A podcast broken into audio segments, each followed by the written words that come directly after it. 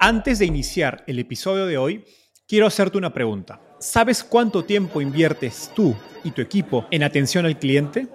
En el mundo de las startups, donde cada segundo cuenta y cada cliente es importante, Zendesk se convierte en tu aliado perfecto. Es como tener un equipo de superhéroes de atención al cliente a tu disposición. Zendesk es una plataforma omnicanal que integrará todos tus canales de comunicación como WhatsApp, email y redes sociales en un solo lugar. Gestiona tickets, ofrece una gran experiencia, aumenta tus ventas, pero sobre todo Construye relaciones cercanas con tus clientes gracias a Zendesk. Como beneficio exclusivo por ser parte de la comunidad startupeable, podrás probar el CRM de Zendesk completamente gratis por 6 meses. Y si decides continuar, tendrás 15% de descuento en tu primer año de contrato. Lo mejor de todo es que Zendesk escala de acuerdo a tus necesidades. Desde la oficina prestada donde empezaste hasta la compañía global que quieres construir. Compañías globales como Slack, Shopify y Airbnb confían en Zendesk para su atención al cliente. Ahorra tiempo, dinero y mantén felices a tus clientes.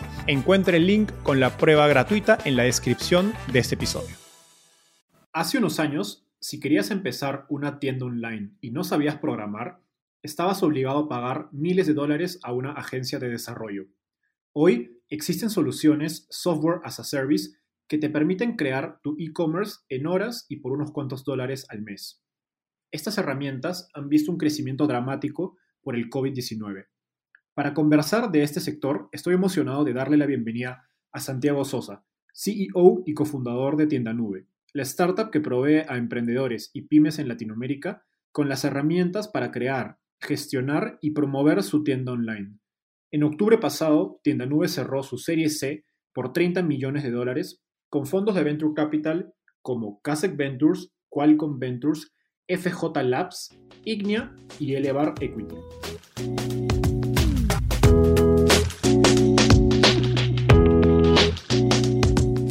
El emprendimiento en tecnología representa una oportunidad histórica para resolver los problemas más importantes de Latinoamérica. Sin embargo, existe un vacío de contenido educativo sobre cómo construir una startup. Soy Enzo Cavalier fundador de Startupeable, la plataforma número uno dedicada a crear contenido en español para fundadores latinoamericanos. En este podcast, junto con emprendedores e inversionistas, profundizaremos en el ecosistema de startups y venture capital de nuestra región. Hola Santiago, ¿qué tal? Un gusto tenerte en este episodio del podcast de Startupeable. Eh, bueno, antes, después de darte la bienvenida, quiero empezar con la pregunta que siempre me gusta hacer emprendedores. Es, ¿cómo llegaste a este mundo de las startups? ¿Qué tal, Enzo? Bueno, primero que nada, muchas, muchas gracias por la invitación. Em, a ver, creo que siempre hubo un ADN emprendedor adentro, adentro mío y adentro de, digamos, de, nuestros founders y, es algo que llevamos en, el ADN desde siempre. Creo que siempre nos gustó construir cosas nosotros estudiamos, eh, cuando digo nosotros me, refiero al grupo de, founders de Tienda Nube, estudiamos en una universidad que se llama el Instituto Tecnológico de Buenos Aires, donde nos graduamos de, ingenieros en informática.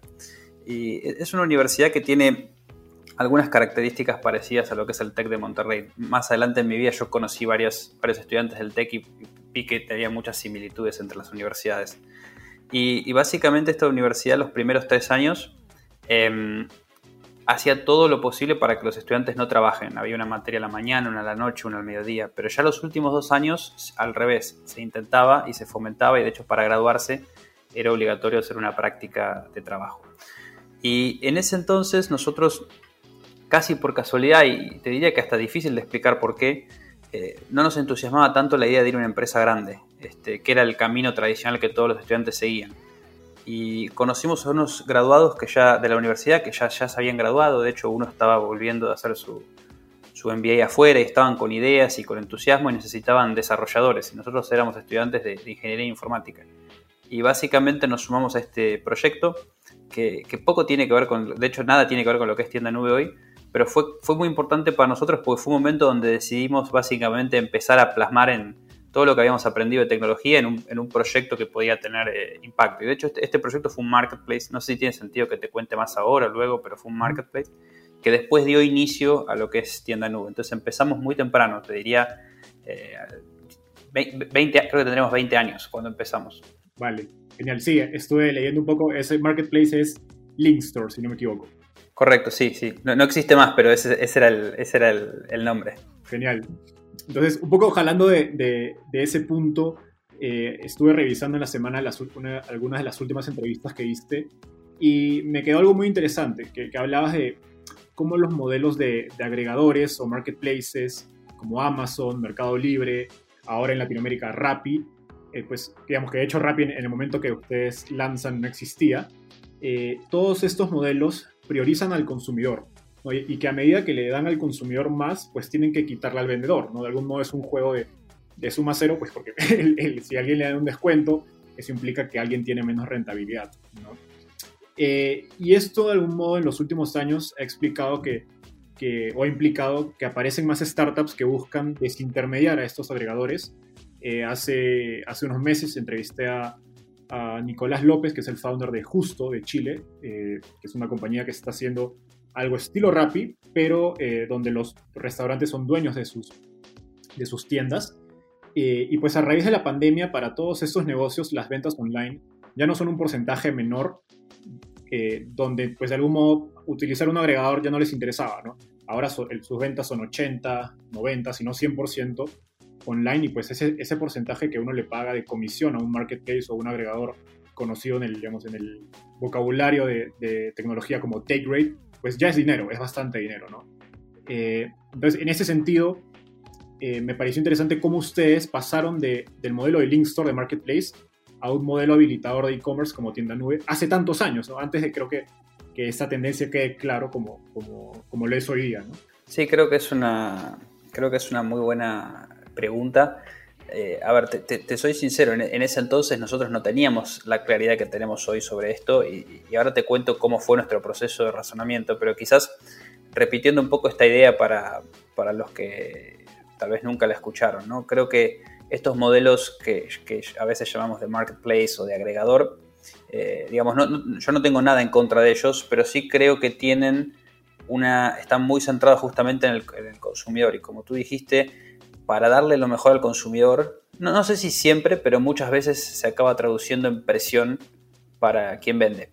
Sea presión por bajar precios, sea presión por entregar productos más rápidos, sea presión por eh, entregar tiempos de respuesta eh, a un estándar más alto para el cual no están preparados. Y se siente como si hubiese una imposición de reglas, básicamente, como hay un ente tercero que viene a, decidir cuáles son las reglas del juego.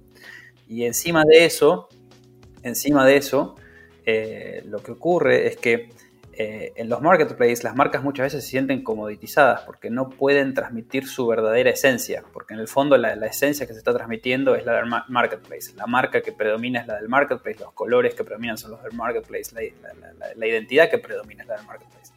Y esto hace que, muchos de nuestros clientes sientan que no pueden ser parte de eso.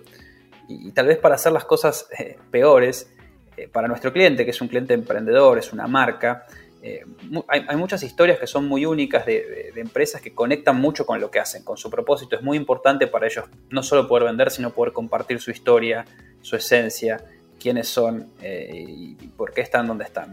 Entonces, eso es lo que le da nacimiento a lo que nosotros llamamos este modelo que es el nuestro, que nos está yendo tan bien, que es un modelo de plataforma. Porque nosotros no estamos intentando imponer ningún tipo de regla. No somos un ente tercero que... Eh, eh, que regula, que intermedia, sino que nosotros lo que hacemos es desarrollamos tecnología, la ponemos en manos de la gente y eh, dejamos que el mercado se regule solo. Eh, que sean, en todo caso, quienes exigen son los clientes, pero no es un tercero poderoso que está intermediando.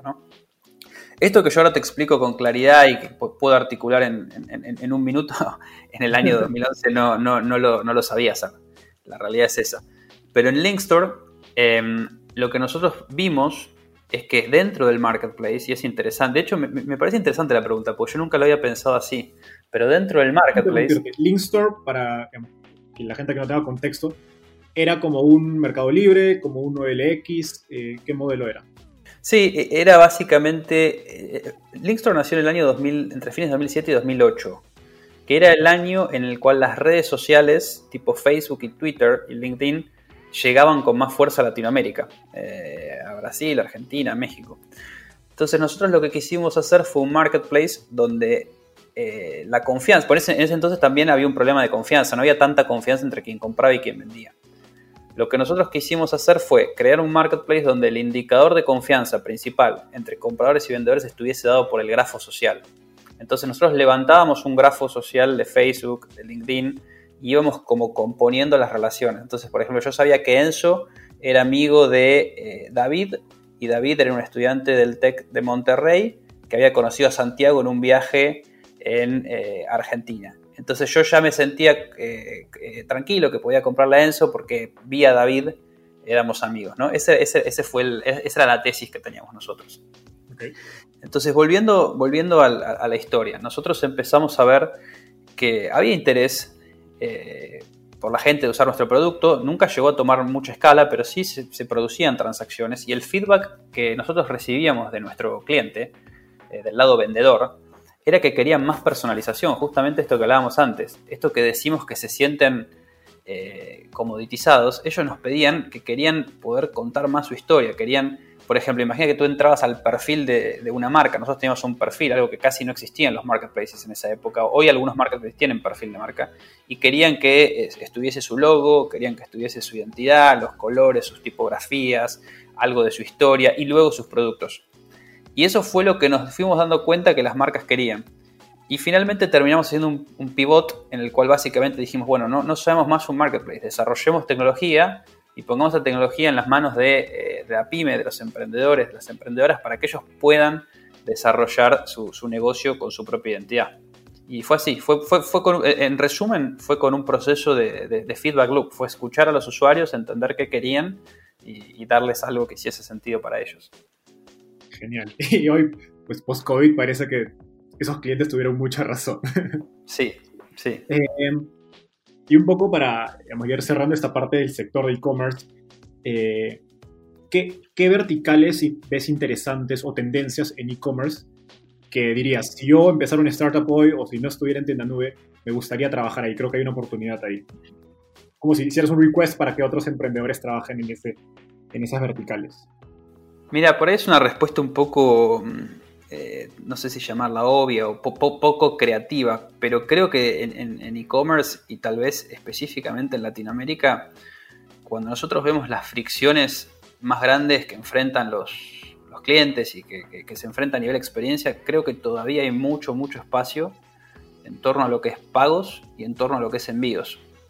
Entonces, por, ahí sería más divertido dar alguna respuesta creativa en torno a, no sé, inteligencia artificial y, realidad aumentada, y innovación, y, cómo hacemos con realidad virtual experiencias más ricas, y, creo que eso va a llegar, o sea, creo que va a llegar, pero si específicamente pienso en Latinoamérica, yo creo que cualquier emprendedor que esté enfocado en resolver problemas que hagan a que las experiencias logísticas sean más eficientes, más rápidas, eh, más baratas, con mejor información para el comprador, o, lo mismo del lado de pagos, que los pagos sean más rápidos, más instantáneos, que haya posibilidades de servicios financieros construidos arriba. Creo que son espacios que, todavía hay mucho por hacer. Creo que hay mucho, mucho por hacer. De acuerdo, sí, sí falta, creo que falta quemar esos pasos o esas etapas del, digamos, del, de la curva de e-commerce antes de meternos a, cosas mucho más interesantes.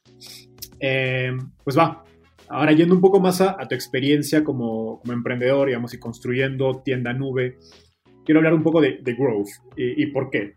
A ver, cuando converso con, emprendedores, sobre todo los first time founders o emprendedores que hacen startups por primera vez, los que venden a pymes, eh, quizás es una impresión, tú, corrígeme, los que venden a pymes no suelen tener muy clara su estrategia de entrada al mercado, a diferencia de los que venden a consumer, o B2C o enterprise, empresas grandes. Eh, ¿Por qué? No sé, digamos, si es algo particular, pero definitivamente vender, en vender software, eh, en el caso como, como lo hace tienda nube, en, digamos, en formato de SaaS, de Software as a Service, es un reto eh, venderle a pymes en Latinoamérica, ¿no? Por, por el bajo nivel de adopción, costos de adquisición, y también alguna vez he visto pues, que hay bastantes churn, o lo que se conoce como, como pérdida de clientes, no necesariamente porque el producto no funcione, sino porque de repente la pyme quebró, le fue mal, entonces es un sector también bastante vulnerable a las, digamos, a las dinámicas del mercado más macro, ¿no? Entonces, dicho eso, eh, digamos, como tienda, sé, a ver, el último dato que leí fue que Tienda Nube alcanzó 30.000 clientes. Corrígeme si, si este número de repente por el coronavirus está creciendo bastante rápido. Eh, ¿Cómo llegaron a ese número? ¿no? A, un, a un número que suena bastante grande, ¿no? A ver, empiezo, empiezo por, por, lo más fácil que es el número, que en realidad 30.000 clientes es lo que teníamos a fines del año pasado y ahora tenemos más de 75.000. O sea, la, la, la base eh, prácticamente está prácticamente triplicada. O sea, el, el, negocio este año va a terminar, el, el, negocio como un todo, más allá de la base de clientes, va a terminar cuadruplicado, lo cual es, nos deja, nos deja eh, en una posición de, de, de de mucha alegría, ¿no? A pesar de que el contexto ha sido de, verdad económicamente y sanitariamente muy duro eh, para el mundo, para nosotros eh, ha sido esta, transición masiva del offline al online ha sido muy muy positiva. Eh, creo que tu observación es correcta. Es difícil venderle a pymes, es difícil. Y no han habido muchos modelos exitosos, te diría casi en, casi en ninguna parte del mundo. O sea, incluso en Estados Unidos son re relativamente más recientes, o sea, creo que hay modelos exitosos de consumer y de enterprise hace mucho tiempo, sin embargo, de venta a pymes o, o SMBs, es, es, hay, hay, modelos, pero es más reciente, o sea, es, son, es más reciente. Y creo que el, el por qué, eh, creo que tus hipótesis son, son correctas, o sea, son modelos donde eh, básicamente las, eh, los churn rates son naturalmente más altos, hay una tasa de mortalidad natural de, las pymes, o sea, existe esto, lo, hemos visto. Se disuelven, cambian las prioridades, se separan los socios, no tienen, no tienen la robustez que tiene una compañía más grande, la, pyme por naturaleza. Eh, es difícil llegar a las pymes. Y, a ver, no, no, quiero hablar de algo que por ahí es demasiado técnico, pero sé que este, este, este podcast también eh, es escuchado por gente de la industria. Lo, lo, que, lo que se suelen llamar los unit economics suelen ser finos, o sea, la relación entre adquisición, el costo de adquisición de un cliente y la, lo que ese cliente te deja sobre la mesa suele, ser, suele, tener poco margen para maniobra y es necesario que las compañías desarrollen mucha eficiencia en torno a sus procesos de, adquisición. Entonces creo que por eso no hemos visto tantos modelos. Dicho eso, creo que vamos a ir viendo cada vez más modelos porque la verdad es que eh, las pymes son millones y la oportunidad de servirlas es muy muy grande. ¿Qué funcionó para nosotros? A ver, si yo, te cuento nuestra estrategia hoy, eh, digamos, no tiene nada que ver con lo que fue la estrategia al inicio, ¿no? Entonces, creo que no hay, no hay, eh, no sé si hay una estrategia ganadora, pero creo que hay algunos elementos importantes. El primero es enfocarse mucho en, el, puede ser algo que es obvio, pero es enfocarse mucho, mucho, mucho en el producto, en el producto y en la experiencia. Cuando tú le vendes un, a un segmento enterprise, si el producto es difícil de usar, eh, si el producto no es, no es tan sencillo, si requiere capacitación, no importa, porque tú total le cobras al cliente un cheque de medio millón de dólares al año o lo que sea, y puedes mandar un ejército de capacitadores a que lo capaciten. Ahora, cuando tú le estás cobrando al cliente 5 eh, dólares por mes, si el producto no es totalmente autoexplicativo, fácil, sencillo, intuitivo, eh, la cuenta nunca va a cerrar, ¿no? Entonces, algo que hicimos siempre, siempre, siempre es, es, invertir. Y para darte un ejemplo concreto, me acuerdo que nosotros veíamos competidores que lanzaban un feature A y después lanzaban un feature B y después lanzaban un feature C y de repente tenían todo un abecedario de features, mientras que nosotros lanzábamos el feature A y después relanzábamos el feature A y después relanzábamos el feature A y después relanzábamos y así pulíamos y pulíamos y pulíamos las mismas cosas una y otra vez. Entonces, esa fue una, eso creo que conceptualmente fue un espíritu importante y es algo que mantenemos al día de hoy. Otra cosa que creo que hicimos fue no tentarnos en eh, intentar ir up market eh, y just, justamente ni a buscar clientes mayores, sino que nos mantuvimos pacientes eh, y siendo pacientes dejando que la base de clientes se fuese integrando y fuese creciendo.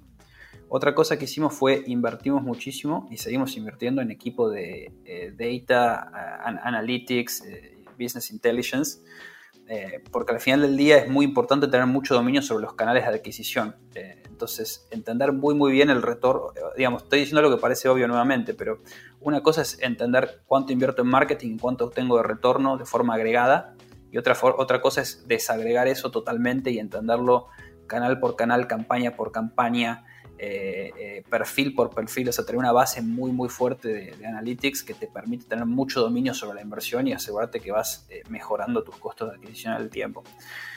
Y después hubo otra serie de, perdón por la respuesta larga, pero hubo otra serie de, de decisiones estratégicas importantes. Por ejemplo, invertimos en mobile, en experiencias de compra en dispositivos móviles bastante temprano. Bastante temprano. Hoy es obvio y es evidente que compras en dispositivos móviles es esencial. De hecho, el 70-75% de las transacciones ocurren ahí. Nosotros empezamos a invertir desde el año 2014 muy fuerte ahí. Me acuerdo que mirábamos los, mirábamos los reportes de Alibaba en China y veíamos como casi todos los trimestres ellos reportaban más ventas en dispositivos móviles, de repente a 50%, 60%, 70%, 90%. Y dijimos, esto va a pasar. Entonces en un estadio muy temprano también tomamos esa decisión. Y, seguramente me estoy olvidando algunas cosas, pero te diría que esos 4 o 5 cosas eh, en el tiempo, cuando sos muy consistente y las vas repitiendo a lo largo de los años y seguís puliendo las experiencias y demás, va posibilitando que la base de clientes crezca. Dale, e-, ese tipo de respuestas son las que me gustan. Eh, y quiero, antes de ir a la siguiente pregunta, quiero hacer un doble clic en esto que hablabas de, Business Intelligence, Data Analytics y cómo hacer el zoom en los canales de adquisición. Eh, ¿Cuál ha sido tu experiencia en términos, porque ustedes tienen bastantes años en el mercado, eh, ¿cómo, ¿cómo ven ustedes los canales en el sentido de si se agotan, de, oye, hay que invertir más en este canal, oye, en Argentina de repente funciona este canal, pero en México funciona otro. ¿Cuál es un poco su proceso de, digamos, de experimentación para, para definir esa estrategia, ¿no? sobre todo cuando ya tienes tantos datos? Sí, a ver, yo creo que es importante entender que los canales se agotan. Y eso es algo que a veces eh, no todo el mundo entiende. Incluso a veces los, inversores, eh, cuando tú hablas, hacen una cuenta rápida y dicen, ah, bueno, pero el costo de adquisición, tú puedes invertir más, crecer más rápido. No, no, es, eh, no es lineal, la cuenta no es lineal. Hay que verla canal por canal. Hay canales que se agotan rápido, canales que no se agotan. Hay canales que son muy eficientes y canales que son extremadamente ineficientes. No sé si hay eh, ciencia. Creo que es un poco de ciencia y un poco de arte. Eh, creo que hay bastante ciencia igual, en el sentido de que hay un trabajo, hay un trabajo eh, científico, metodológico, en el cual uno va proponiendo hipótesis y tratando de validarlas o descartarlas, recopilando datos, iterando. Entonces hay mucho, hay mucho de trabajo de, hormiga. Creo que no hay algo que escucho a veces en, emprendedores o, inversores que intentan decir, bueno, hagamos un partnership con este banco y con una telco y sumamos 100.000 clientes y e, eso a nosotros nunca nos funcionó. No existe una bala plateada. Claro, no, no, a nosotros nunca nos funcionó. Eh, creo que no existen las balas eh, plateadas. Sí existe el trabajo riguroso y metodológico y la, optimización constante, optimización y mejora, mejora continua. Este, y creo que hay que armar equipos que combinen ADN de marketing y creativo con mensaje de cliente, con equipos analíticos fuertes que vayan haciendo iteraciones eh, constantemente. Genial. Vale. Y bueno, en la semana estaba revisando los, eh, digamos, la, la, página de tienda nube y veía que tienen un free trial. Eh, y eso te lo pregunto porque de repente free trial no necesariamente es parte clave de esa estrategia, pero he visto, o sea, conozco muchos emprendedores, sobre todo en el sector SaaS, eh, en PyME especialmente, que utilizan el trial como parte de su estrategia de adquisición. Eh, entonces, eh, un poco quería entender cómo, cómo lo ven en tienda nube, es, es algo, es un porcentaje muy importante en, su, digamos, en su funnel de, de, adquisición y cómo optimizar esa conversión también, ¿no? Porque a veces ves emprendedores que tienen free trials pero nunca convierten. Sí, creo que al final del día lo que estamos buscando con el, con el free trial es bajar las barreras y que la gente pueda probar, eh, pueda probar eh, efectivamente si el servicio le sirve o no. Em, cuando el servicio se vende y hay que pagar de entrada, creo que se, crea una barrera psicológica innecesaria. Y la verdad es que en un mundo donde uno intenta optimizar todo, lo ideal sería poder cobrarle a un cliente cuando este cliente de verdad está extrayendo valor de lo que se le vende. ¿no? Y, seguro que, que, si te paga antes de usar el servicio, te está pagando antes de extraer valor. Entonces, creo que cuanto más puedas alinear eh, el momento del cobro y cuánto se cobra al, momento de, extracción de valor, eh, más, más alineados están los incentivos entre el cliente y la compañía. El free trial busca eso, busca permitir que el cliente pueda probar la plataforma, eh, extraer valor y eventualmente ser cobrado. Respecto a la conversión, al final del día lo que nosotros vemos es que, digamos, los clientes más exitosos o los clientes, los clientes que, permanecen muchísimos años en nuestra plataforma son efectivamente los que son exitosos. Entonces, cuando un cliente empieza a vender, eh, es muy difícil que se vaya. Empieza a vender, le empieza bien, es muy difícil que se vaya. Y, te diría que esa es la verdadera conversión. Eh, la verdadera conversión se produce cuando el cliente empieza a vender. Entonces ahí, un poco, de algún modo es clave el proceso de onboarding y cómo haces que el cliente le saque valor al producto lo más rápido posible. Eh, y un poco para cerrar esta, estas, estas, ese segmento de growth, ¿qué, ¿qué, recomendaciones le darías a otros emprendedores que estén haciendo SaaS, en otras verticales, digamos, eh, para, para, esta, para pymes? Perdón.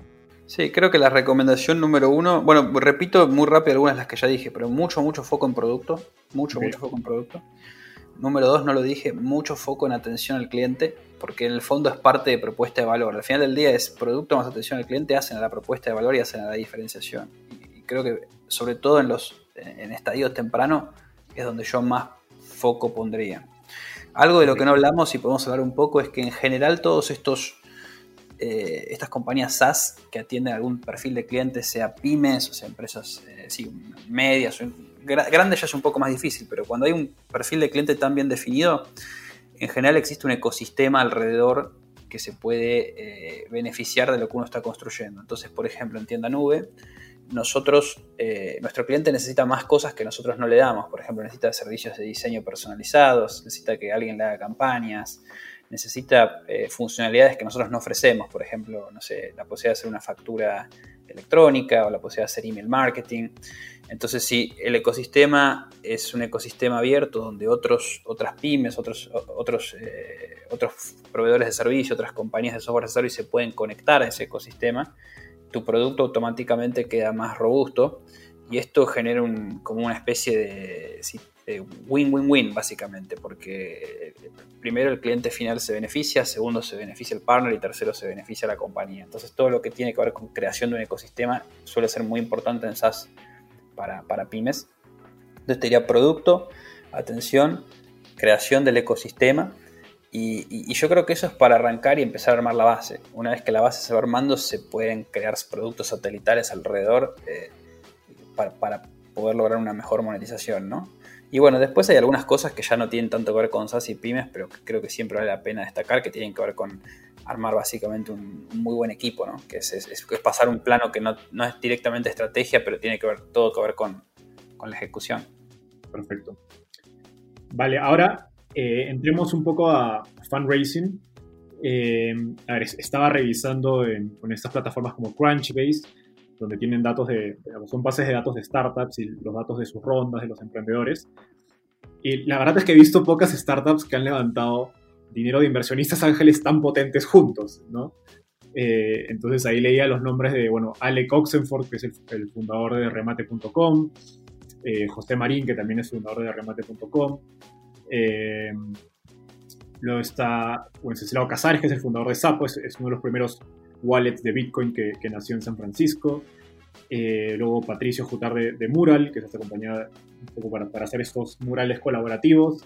Y finalmente Fabrice Grinda, que es un, emprendedor, de, también fundador de OLX y inversionista al que sigo mucho por, su fondo FJ Labs y creo que es una de las personas que más claro habla del sector de, marketplace e e-commerce. Eh, entonces, creo que, de hecho, creo que podrías darnos un masterclass de cómo levantar capital de inversionistas ángeles pros, digamos, o top. Entonces, quería saber cómo los convenciste, ¿no? ¿Cómo los trajiste a, Tienda Nube? ¿Qué, vieron ellos en el equipo, en la oportunidad? Sobre todo porque invirtieron hace, hace un buen tiempo, ¿no?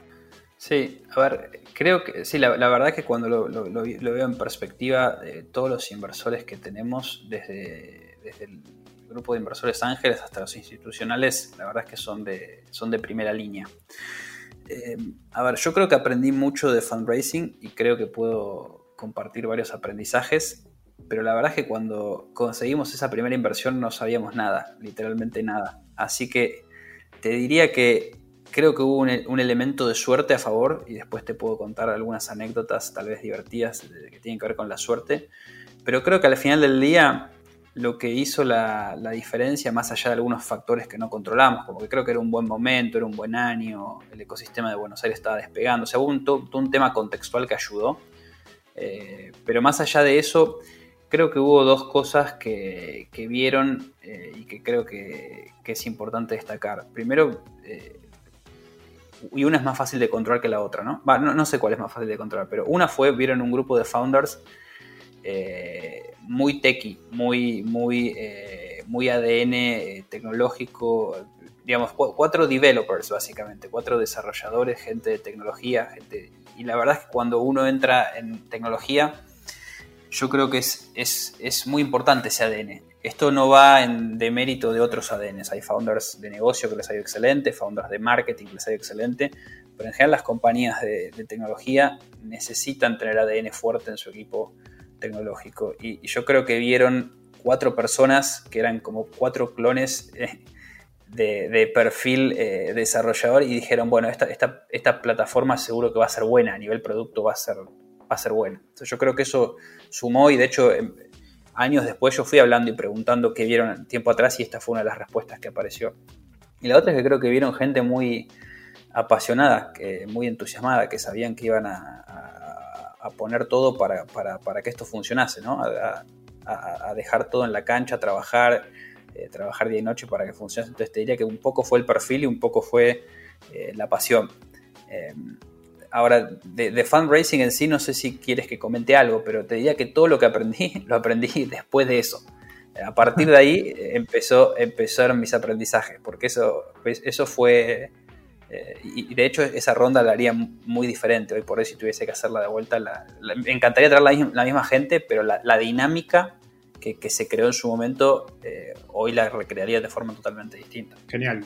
No, sí, y ahora de hecho la siguiente pregunta es, un poco eh, profundizando en eso. ¿no? Yo, había pensado preguntarte cómo, cómo era diferente levantar capital de un inversionista ángel de muy buen nivel, como digamos Fabris, versus levantar de un fondo de super nivel como Kasek o Qualcomm. Pero bueno, vamos directo a, dado que pues obviamente la experiencia de levantar de Los Ángeles, como me dices, fue, un poco particular, pues cuéntame, ¿qué aprendiste después de, esa ronda y, digamos, y cómo fue ese proceso de levantar de fondos como Kasek en la Serie A eh, y ahora, bueno, ahora creo que en la, en la serie estuvo Ignia, eh, y en la serie C ahora también entró Qualcomm, si no me equivoco. Sí, sí, correcto. No, y creo que te puedo responder la pregunta que me ibas a hacer, solo que lo aprendí, la aprendí a responder después. si me lo hubieras preguntado en 2011 no la sabía responder. Pero creo que, creo que el inversor ángel y el inversor institucional, por definición, buscan cosas distintas, ¿no? O sea, el, inversor ángel eh, salen... bueno, hay inversores ángeles de todo tipo, pero hablemos de los, de los que son los más vamos a llamarlos profesionales o sofisticados, los que se dedican efectivamente a hacer inversiones ángeles. Eh, en general lo que veo que buscan es eh, equipos muy buenos que tienen una idea, pero tienen un nivel de tolerancia a riesgo muy alto porque no, existe nada, no existe compañía, no hay nada. A lo sumo hay un prototipo, eh, a lo sumo hay una idea. Entonces toda la promesa está basada en una visión, básicamente es eso.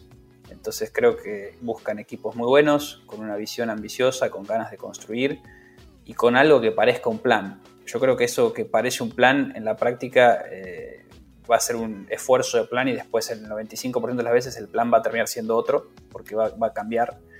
Pero creo que eso es lo que buscan los, inversores ángeles. Ya los, los inversores institucionales, eh, incluso en Serie A, que es, una, es un estadio temprano, pero ya buscan negocios un poco más eh, robustos, ni, ni hablar en Series B o Serie C, ¿no? Entonces ya ahí la presentación pasa a tener eh, otra estructura. Se sigue mirando mucho el equipo, se sigue mirando mucho la visión, el tamaño de la oportunidad, pero ya hay una expectativa mucho más clara respecto a cuál es el plan, eh, cómo se va a ejecutar, cuáles son las dimensiones de crecimiento, eh, dónde se va a invertir, dónde no se va a invertir. Se espera mucha claridad respecto a, eso, al uso del dinero. Se, espera ya ver tracción, que el, negocio tenga unas tasas de crecimiento en, triple dígito año a año, doble dígito, doble dígito alta. Eh, se espera que haya camino, en general se espera que, dependiendo del tipo de inversor, se espera que haya un camino a la, rentabilidad o no, hay, hay diferentes perfiles. Eh, eh, entonces es como que hay, hay otra expectativa, ¿no? Es, es otra expectativa. al final del día creo que siempre, sea en un caso o en el otro, es tratar de armar una historia, que la historia sea atractiva y tratar de brindar confianza y credibilidad de que, se va, que esa historia se va a hacer realidad. Genial. Ahí quiero hacer doble clic en algo que dijiste, que, siempre lo converso con personas que quieren entrar a invertir en startups como ángeles o que recién están empezando. Y es que destacaste que esos inversionistas ángeles profesionales, como, como algunos de los nombres que mencionamos, aparte de buscar un, buen equipo eh, y una idea, una visión, buscan un plan, pero entienden que ese plan en el 95% de los casos va a cambiar. Y no le, digamos, no le temen a eso porque le están apostando al equipo y a la visión.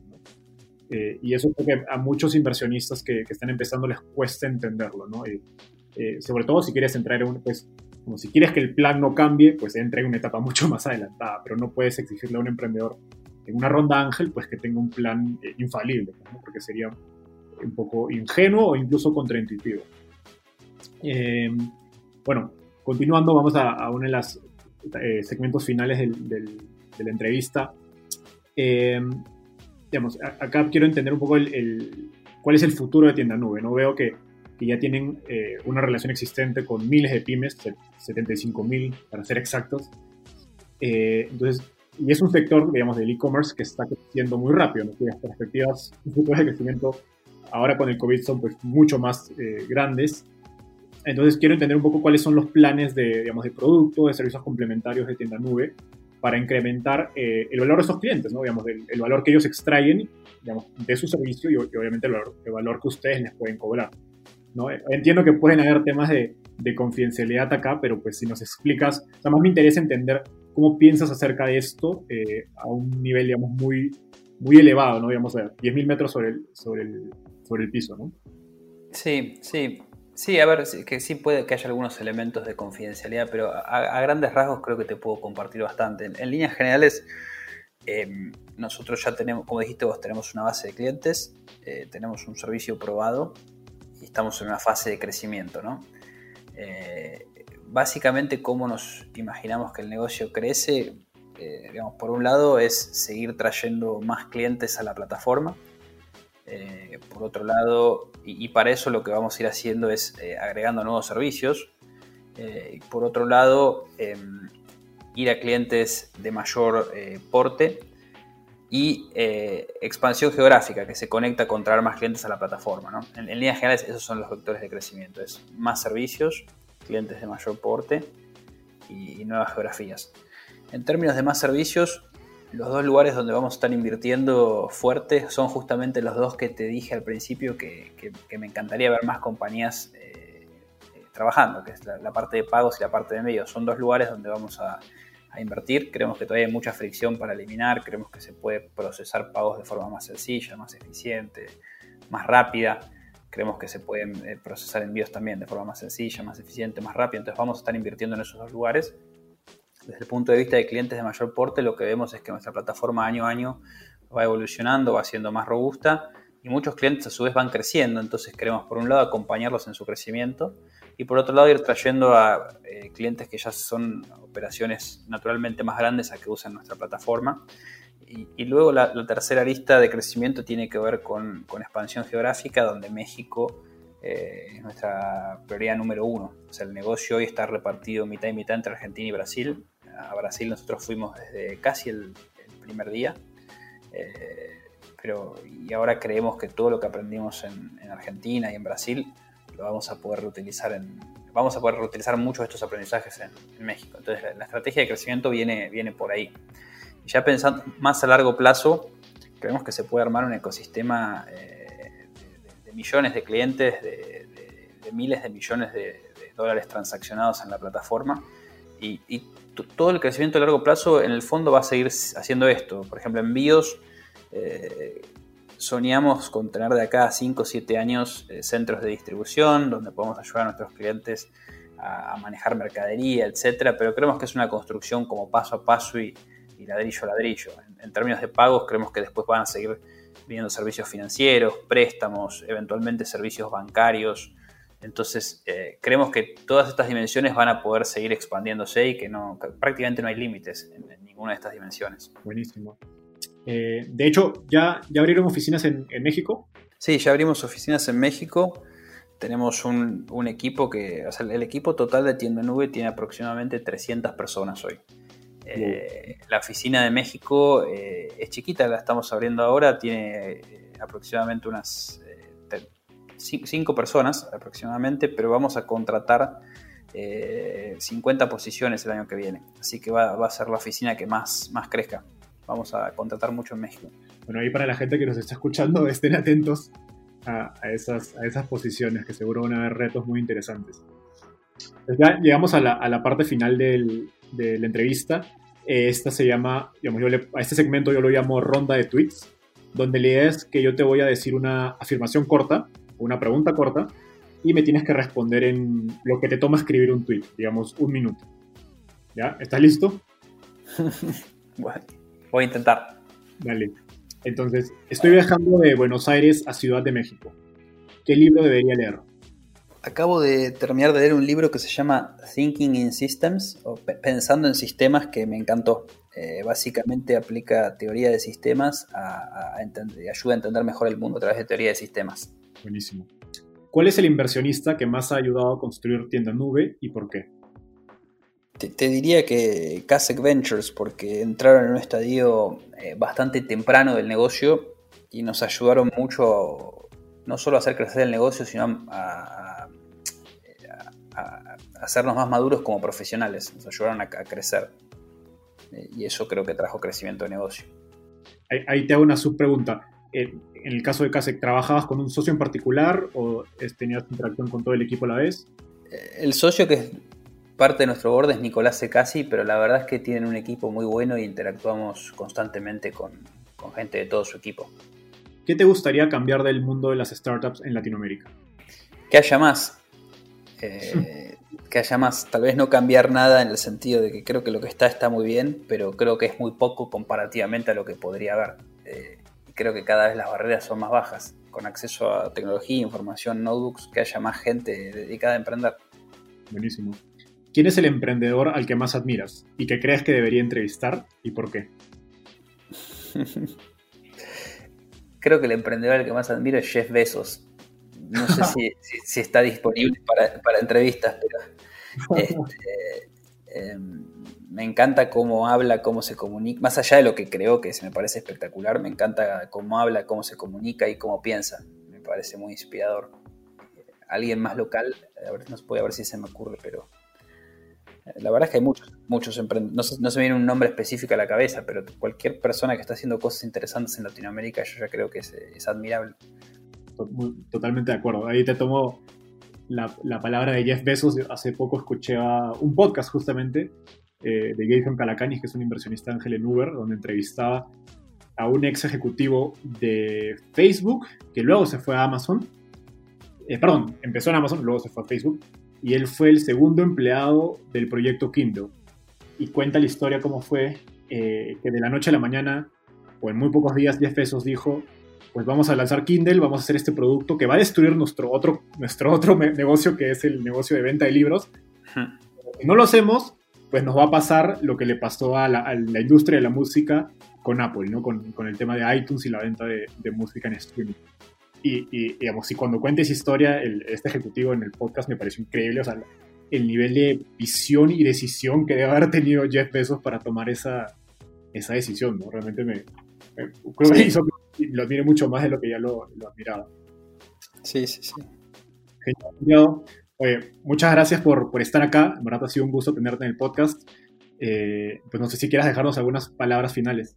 No, agradecido por la, por la oportunidad eh, de, compartir la historia con, con vos, Enzo, y súper entusiasmados por todo lo que se viene eh, y particularmente súper entusiasmados con, México. Estamos conociendo gente excelente, creemos que hay eh, muchísimos talentos y gente con la cual nos gustaría trabajar, muchísimos partners y, más importante que todo, un, ecosistema de pymes de, emprendedores, de emprendedoras, de, gente que está haciendo, que está creando, a la cual creemos que podemos ayudar, así que súper entusiasmados con, poder ser parte de esto y acercarnos más a, esta cultura que, nos encanta. Buenísimo. Pueden encontrar a, Santiago en LinkedIn como Santiago Sosa y a Tienda Nube, la página web es eh, www.tiendanube.com.mx en el caso de, de México. Y pues éxitos con, la entrada a México. Un, gusto tenerte, Santiago. Gracias. Gracias.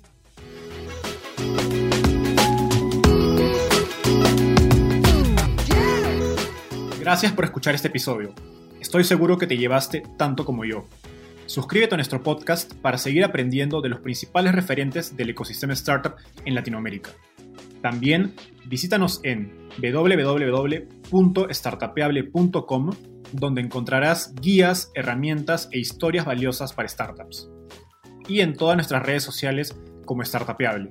Conmigo es hasta un próximo episodio con un nuevo invitado. Nos vemos. Startapeable, el recurso número uno para startups en Latinoamérica.